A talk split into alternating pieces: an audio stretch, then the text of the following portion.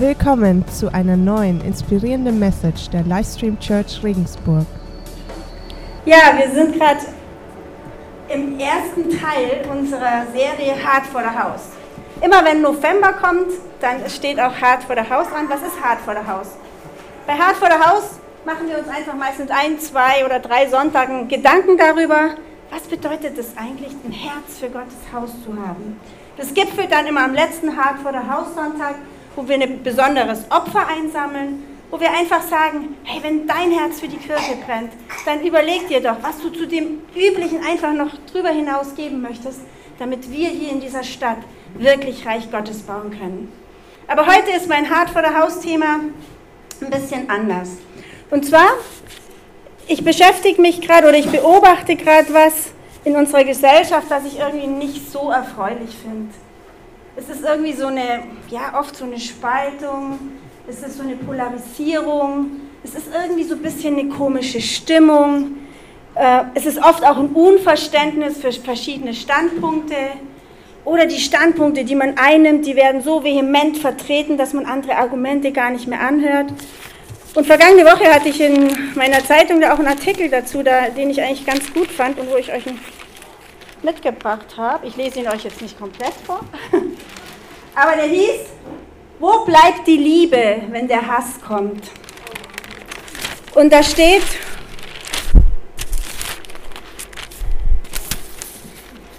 wer als Politiker eine falsche Bewegung macht, wer als Kommentator einen falschen Halbsatz sagt, der wird seines Lebens nicht mehr froh. So laut wird im Internet und in den Medien auf ihn eingeprügelt, bis er Polizeischutz braucht oder einen Therapeuten. Es geht nie ums Argument oder den Austausch, sondern immer nur ums Recht haben auf 280 Zeichen. Und dann ist nochmal eine Überschrift und wegen der bringe ich es euch eigentlich mit. Da steht nämlich, wir müssen den Hassenden eine Gegenerzählung bieten. Und Leute, ich glaube, dass wir Christen genau diese Gegenerzählung haben. Ich glaube, dass wir genau das haben, was die Gesellschaft im Moment so sehr braucht, nämlich Liebe. Wir haben die Liebe als den, der unseren Glauben geschaffen hat, nämlich als Jesus. Und ich glaube, Corona hat die ganze Sache noch verstärkt. Ich glaube, wir sind alle in unsere eigene kleine Welt zurückgeworfen worden. Und in unserer eigenen kleinen Welt richten wir es uns so richtig gemütlich ein. Wir gucken, was passt jetzt für mich am besten, was ist für mich das Optimale. Und umso mehr ich gucke, was für mich am allerbesten passt, wird es natürlich schwierig fürs Kollektiv.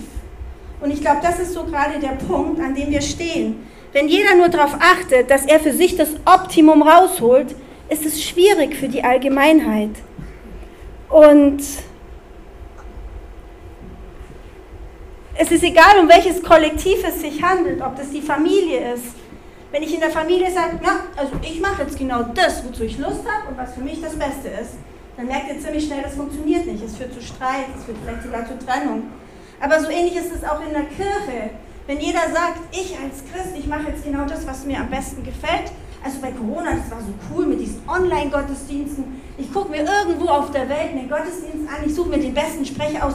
Die sind eh viel, viel besser als bei mir in der Livestream-Church. Und ich kann auch meinen Gottesdienst feiern, wann ich will. Das muss nicht am Sonntag sein. Dann kann man das natürlich so machen. Aber ich finde, das geht auf Kosten der Kirche und das finde ich total schade. Aber das geht alle nicht an euch, weil ihr seid ja da. Also das finde ich total klasse. Aber ich finde, es ist einfach so ein Gedanken, den wir mal mitnehmen können. Weil das Gleiche passiert ja in unserer Gesellschaft. Wenn jeder nur so seinen Standpunkt sieht und nur schaut, was für mich und für meinen Eigennutz das Beste ist, dann funktioniert das auf die Dauer nicht. Und ich habe euch dazu drei Gedanken mitgebracht. Einen aus der Philosophie, einen aus der Politik und einen aus der Bibel. Natürlich geht es am meisten um den aus der Bibel. Aber ganz kurz, Immanuel Kant, ein Philosoph der Aufklärung, das ist lange her, der hat 1724 ist der geboren worden, übrigens am gleichen Tag, also nicht, ich bin auch nicht 1724 geboren, aber er hat am gleichen Tag Geburtstag wie ich. Auf jeden Fall, dieser Mann hat gesagt, es war ein sehr bedeutender Philosoph der Aufklärung, der hat den kategorischen Imperativ ähm, äh, ins Leben gerufen. Er hat gesagt, Handle nur nach derjenigen Maxime, durch die du zugleich wollen kannst, dass sie ein allgemeines Gesetz werde. Hier ist es noch ein bisschen komplizierter. Es gibt diesen Satz in ganz vielen Varianten direkt von ihm, die sind alle total kompliziert. Handle so, dass die Maxime deines Willens jederzeit zugleich als Prinzip einer eine, eine allgemeinen Gesetzgebung gelten könnte. das heißt nichts anderes als, handle so, wenn alle so handeln würden wie du, dass du dann eine Welt vorfindest, wie du sie haben möchtest. Das heißt, alles, was ich tue, überprüfe ich danach, ob es auch als Allgemeinregel funktionieren würde. Würde es funktionieren, wenn es alle so machen? Ich finde es einen sehr, sehr schlauen Satz. Ein Satz aus der Politik von Kennedy bei seiner Antrittsrede. Er hat gesagt, Ask not what your country can do for you, ask what you can do for your country. Frag nicht, was dein Land für dich tun kann, sondern frag, was du für dein Land tun kannst. Und ich meine, das kann man natürlich super cool auf die Kirche übertragen, oder? Frag nicht, was die Kirche für dich alles tun kann, sondern frag, was du für die Kirche tun kannst. Naja, und natürlich der Höhepunkt aus der Bibel von Jesus. Von ihm kommen immer die besten Sachen. Er hat im Matthäus-Evangelium gesagt, Matthäus, er ist gefragt worden, was ist denn das wichtigste Gebot? Und er hat gesagt, du sollst den Herrn, deinen Gott lieben, von ganzem Herzen, mit ganzer Hingabe und mit deinem ganzen Verstand. Dies ist das größte und wichtigste Gebot. Ein zweites ist ebenso wichtig. Liebe deine Mitmenschen wie dich selbst. Mit diesen beiden Geboten ist alles gesagt, was das Gesetz und die Propheten fordern. Und damit ist nicht nur gesagt, was das Gesetz und die Propheten fordern, sondern damit ist auch alles gesagt, was wir brauchen, um hier ein gutes Leben zu führen. Gott an allererster Stelle. Aber dann sollten wir so handeln, wie wir auch von anderen behandelt werden möchten. Ich finde das richtig gut. Und darum habe ich diese Message genannt, aufbrechen. Erstmal meine kleine enge Welt aufbrechen. Aber dann auch aufbrechen in die göttliche Weite, in das, was sich Gott für unser Leben vorstellt. Aufbrechen in was Größeres. Und ich glaube, darum geht es im Christentum und darum geht es für uns alle. Ich weiß nicht, wie es euch geht. Hast du Sehnsucht danach, dass eine Veränderung sich vollzieht? Ihr dürft ruhig Ja oder Nein oder Blödsinn oder was weiß ich nicht rufen. Genau. Also ich glaube, wir haben alle eine Sehnsucht danach, oder? Dass da irgendwie mehr Miteinander, mehr wir und weniger ich. Willst du auch Teil dieser Gegenerzählung zum Hass sein? Willst du wissen, was dieses große Weite ist, wohin wir aufbrechen sollen? Lasst uns doch mal gucken, was Gott dazu sagt. Ich glaube, dass das Evangelium die Gegengeschichte zu diesem Hass ist. Ich glaube, dass das Evangelium eine Beschreibung von Gottes Weite ist und dass das Evangelium eine absolute Revolution der Liebe ist. Jesus ist Gott, er ist auf die Welt gekommen. Er hat seine Enge im Himmel, wobei ich glaube nicht, dass es im Himmel eng ist. Er hat seine Welt im Himmel verlassen, um zu uns zu kommen und uns wirklich mitzunehmen in was viel, viel Größeres. Und ich möchte das verdeutlichen an einem Beispiel, an einem Mann aus der Bibel, nämlich dem Matthäus. Der Matthäus war ein Zöllner. Und wir lesen da oft so drüber. Er hat das erste Evangelium geschrieben und über dieses Wort Zöllner lesen wir oft so drüber. Was, aber was hat es eigentlich für eine Bedeutung gehabt? Der Matthäus war ein Jude. Und er hat von seinen Landsleuten das Geld einkassiert, das die Römer viel zu hoch von, ihm, von den Menschen verlangt haben. So hoch, dass sie ausgeblutet sind, dass sie oft nicht genug zu essen hatten, damit die Römer in ihrem Saus und Braus leben konnten, ihre Militärmaschinerie aufbauen konnten. Und der Matthäus hat sich praktisch als Jude von den Römern gebrauchen lassen. Ihr könnt euch ungefähr vorstellen, was der so für einen Stand unter seinem Volk hatte. Und dieser Matthäus wusste vielleicht, wie kein anderer von den Jüngern, wie hoch die Kosten sein werden, wenn er Jesus nachfolgt. Weil er wusste ganz sicher, wenn das nicht klappt mit Jesus, ich werde nie mehr einen Job kriegen, weder bei den Juden noch bei den Römern. Ich werde mein Leben lang arbeitslos sein. Und er hat aus, raus argumentiert aus einer Situation, wo er alle Sicherheit hatte, alle Kohle, viel mehr als die anderen, absolute Sicherheit, er war, er war komplett abgesichert. Das hat er verlassen. Also nur mal so ein bisschen als Hintergrund. Ich meine, ich habe ja schon öfter von The Chosen geredet. In The Chosen, in dieser Filmserie, ist, ist der Matthäus dargestellt, wie ich finde, einfach total genial. als Autisten, als Zahlenmensch, der aber mega cool beobachten kann. Also ganz tolle Darstellung von dieser Persönlichkeit. Was ist passiert? Also der Matthäus hatte schon Fähigkeiten, nämlich mit Zahlen umgehen, gut beobachten, die er dann später mal brauchen konnte, ziemlich gut, als er das Evangelium geschrieben hat. Und so ist es auch bei uns. Gott gibt uns Fähigkeiten, die wir jetzt und hier haben, auch wenn wir noch gar nicht für ihn unterwegs sind. Und wenn wir dann mal für ihn unterwegs sind, dann können wir die mega gut gebrauchen. Also Gott bereitet uns immer vor und eigentlich ist das Ziel von all unseren Talenten, dass wir sie für sein Reich einsetzen. Das ist das erklärte Ziel. Okay, nochmal der Matthäus. Was war? Also in der Chosen wird so dargestellt, er hat beobachtet am See, wie ein Wunder passiert ist. Die Jünger waren hochverschuldet, er war hinter diesen Jüngern her, weil sie nicht zahlen konnten. Und sie waren kurz vorm Ruin. Und dann ist was passiert. Sie waren Fische fangen und hatten die ganze Nacht nichts gefangen und werfen nochmal das Netz aus. Und das Netz ist zum Zerbersten voll. Und mit dem, was sie davon verdienen, konnten sie all ihre Schulden zahlen. Matthias hat es erlebt, dass da Jesus war und dass da ein Wunder passiert ist und dass Jesus dieses Wunder gemacht hat. Und Matthias hat sofort gemerkt, hey, in der Nähe von diesem Mann ist irgendwas ganz anders. Da ist irgendwas Großes. Da ist irgendwas total Geniales. Das hat er gemerkt. Und als kurz drauf Jesus an seinem Zollhäuschen vorbeiläuft und einfach zu ihm sagt, Matthäus, folge mir nach, zögert der Matthäus keine Sekunde, lässt sein Zeug liegen und folgt diesem Jesus, weil er merkt, er verlässt zwar seine Sicherheit, er verlässt seine finanzielle supergute Situation, aber er verlässt auch die Verachtung von seinem Volk. Er verlässt auch, ähm, dass er total einsam ist. Und er geht mit Jesus. Er erkennt, bei diesem Mann ist Güte, bei diesem Mann ist Fülle, bei diesem Mann ist Liebe und bei diesem Mann ist irgendwas, was viel, viel größer ist, als was er jemals erlebt hat. Und er geht mit. Er hat seine eigene kleine Engel verlassen und ist aufgebrochen in die große göttliche Weite. Er ist dann der Evangeliumschreiber geworden, von dem wir heute noch lesen, wenn wir die Weihnachtsgeschichte lesen, wenn wir von den Königen lesen, den heiligen drei Königen. Das lesen wir bei Matthäus. Ja, was ist dann mit Matthäus passiert? Matthäus hat ein neues Leben angefangen. Er ist ein Kind Gottes geworden. Und Matthäus hat seine Fähigkeiten, die Gott ihm geschenkt hat, plötzlich für eine viel größere Aufgabe eingesetzt. Und es war richtig gut für ihn. Und ich möchte euch dazu jetzt eine Geschichte erzählen. Ich finde, die verdeutlicht das sehr, sehr gut. Und zwar, es geht um einen schönen Schlossgarten und in der Mitte dieses Schlossgartens steht ein wunderschöner, riesengroßer Bambus. Dieser Bambus ist einfach nur eine Augenweite. Und der Herr des Gartens kommt jeden Mittag spazieren und bleibt immer bei dem Bambus stehen und sagt, ach, du bist so schön und ich habe so Freude an dir. Also dieser Bambus ist einfach wunderschön.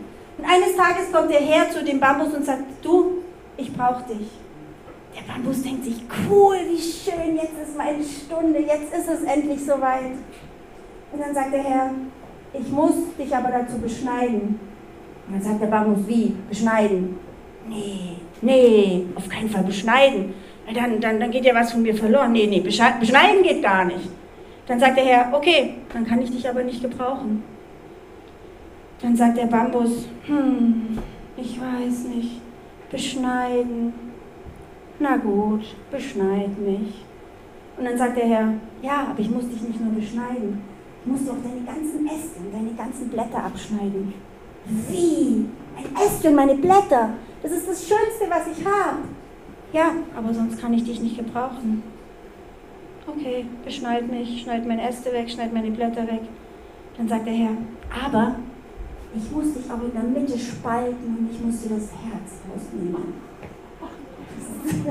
Dann sagt, er, dann sagt der Bambus, nee, das kannst du nicht machen. Dann sagt der Herr, okay, dann kann ich dich nicht brauchen. Auf jeden Fall sagt er am Schluss, mach alles. Mach, was du mit mir machen musst. Nimm mich so, wie du mich brauchst. Und der Herr nimmt den Bambus mit. Kurze Zeit später werden an die Quelle das erste Bambusrohr angelegt, darunter das zweite und das fließt direkt auf ein total vertrocknetes Feld. Es bewässert dieses vertrocknete Feld. Vertrocknete Feld. Aus diesem, auf diesem vertrockneten Feld wird, wird dann Reis angebaut.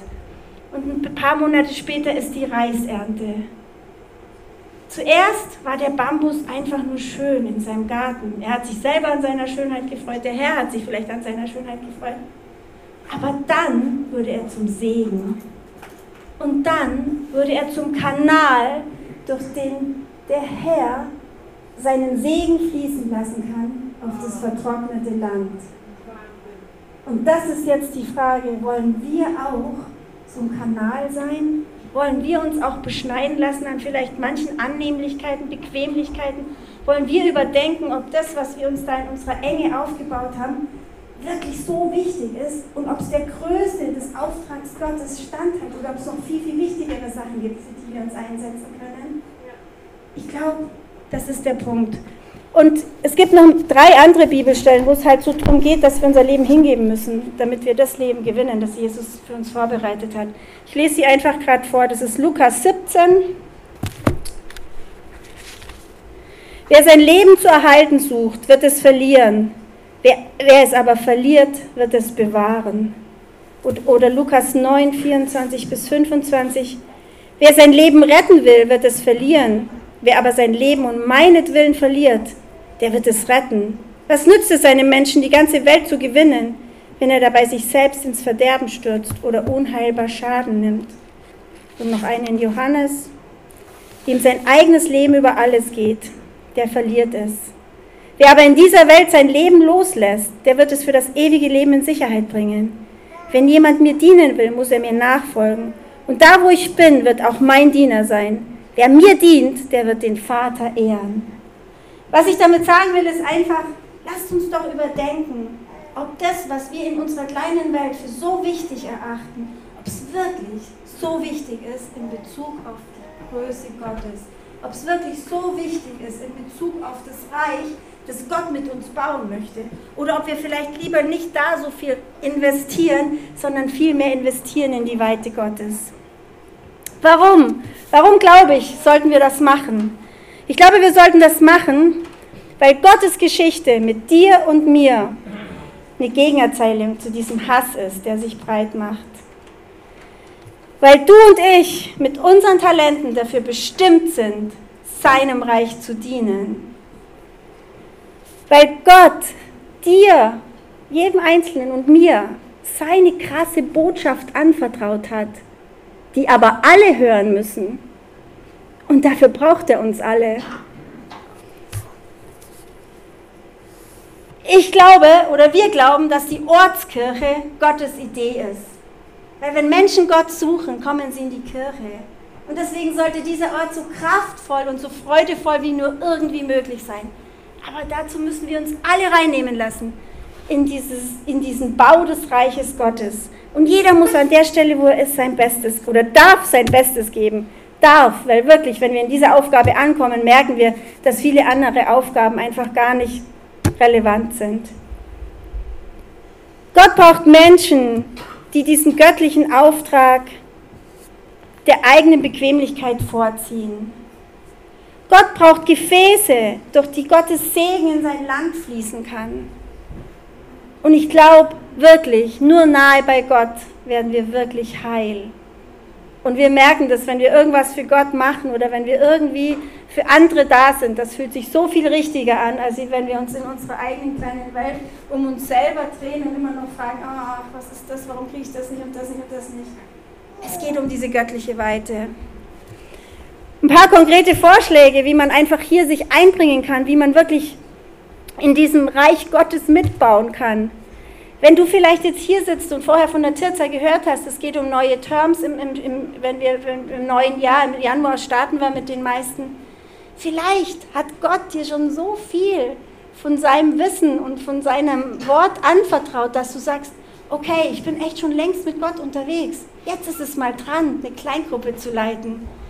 Der Vorteil ist, es ist nur für ein Jahr, es ist ein Term, also es ist nicht für ewig. Es ist einfach eine Möglichkeit, wie du wachsen kannst in diesem Reich Gottes. Eine andere Möglichkeit kann sein, dir ist Willkommenskultur total wichtig. Du denkst, das ist total wichtig, dass wenn Leute in die Church kommen, dass sie sich gleich wirklich richtig wohlfühlen. Dann frag im Kaffeeteam, frag im, im Begrüßungsteam, im Testteam, frag einfach nach, wo, wo, wo du mitmachen kannst. Oder du bist ein Technikfreak. Wir haben so viele Sachen, die mit Technik zu tun haben. Hinten am Mischpult, am Laptop, beim Licht, bei der Aufnahme. Es gibt so viele Möglichkeiten, wo du die Gaben, die Gott dir geschenkt hat, einfach für die Kirche einbringen kannst. Oder bei den Kids. Wir haben Kids in verschiedensten Altersstufen. Hey Leute, es ist so wichtig, dass unsere Kinder den Auftrag, oder nicht den Auftrag, sondern die krasse Botschaft von Gott wirklich jede Woche total genial hören. Moderation. Oder du sagst, ich habe schon so coole, viele Sachen mit Gott erlebt. Dann erzähl sie hier oben. Komm zu uns und sag, ich will Zeugnis geben. Lasst uns zusammen dieses krasse Reich hier bauen, dass, dass die Leute, die hierher kommen, ein ganz, ganz kleines bisschen spüren, wie cool Gottes Vorstellung von unserer Welt ist. In Matthäus 6, 33 steht, einer meiner absoluten Lieblingsverse, es soll euch zuerst um Gottes Reich und Gottes Gerechtigkeit gehen, dann wird auch alles Übrige dazugegeben werden. Kann das einfach nur bestätigen, ich habe das schon so, so oft erlebt. Die Tirza möchte uns jetzt noch ein Zeugnis geben, was sie in dem Zusammenhang erlebt hat.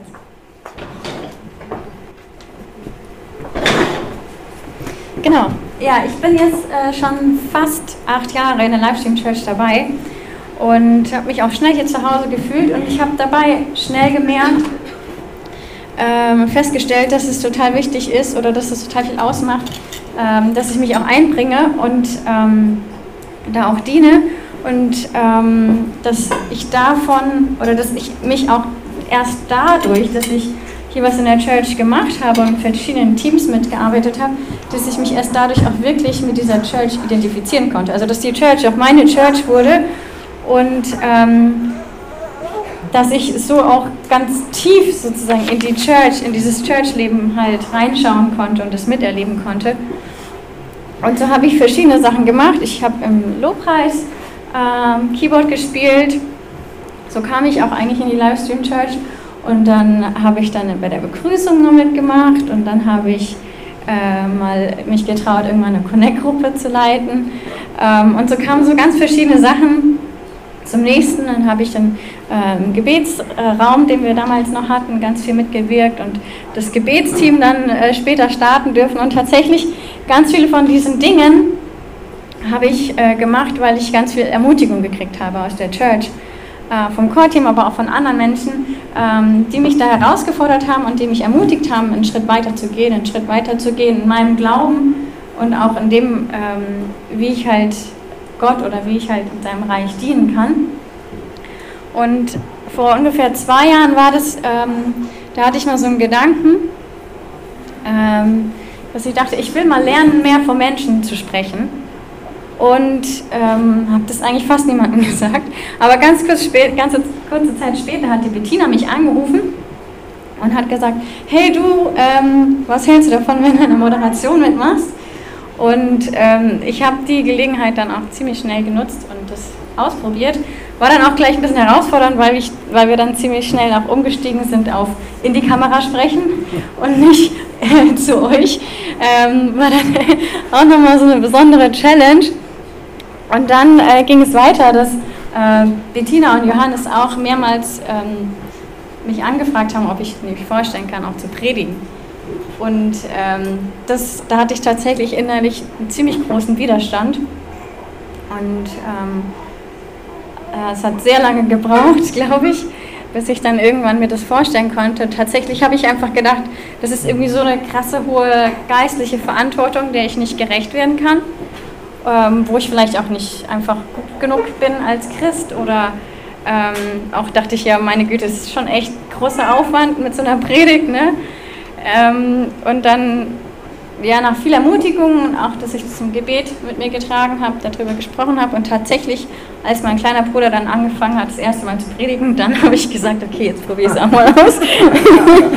ähm, genau, aber ich bin letztendlich total dankbar dafür, und für mich ist es auch echt eine große Ehre und ähm, dass ich da so mitdienen kann, dass Gott mich da einfach so nutzt und ähm, ja, dass ich so auch ein Segen für ihn sein kann.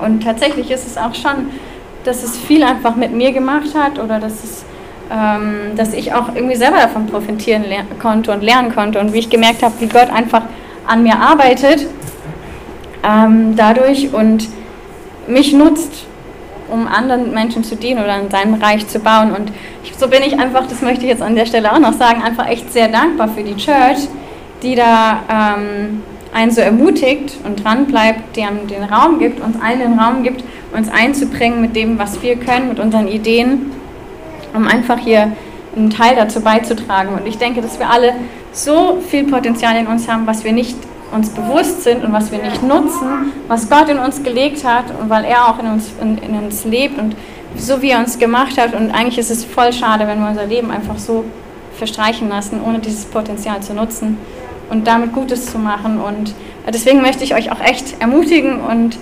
ähm, ja, das einfach euch ans Herz legen, dass ihr euch herausfordern lasst. Und ähm, einfach schaut, wo es wo es für euch der nächste Strich, äh, Schritt ist und wie ihr euch gebrauchen lassen könnt für Gottes Reich. Und es ist natürlich nicht immer einfach, es ist eine Herausforderung, es ist manchmal aus der Komfortzone rauskommen, aber da passieren dann auch die großen Dinge. Ja. Voll gut. Wer war von, wer war von Tirchas Messages Predigen genauso begeistert wie ich?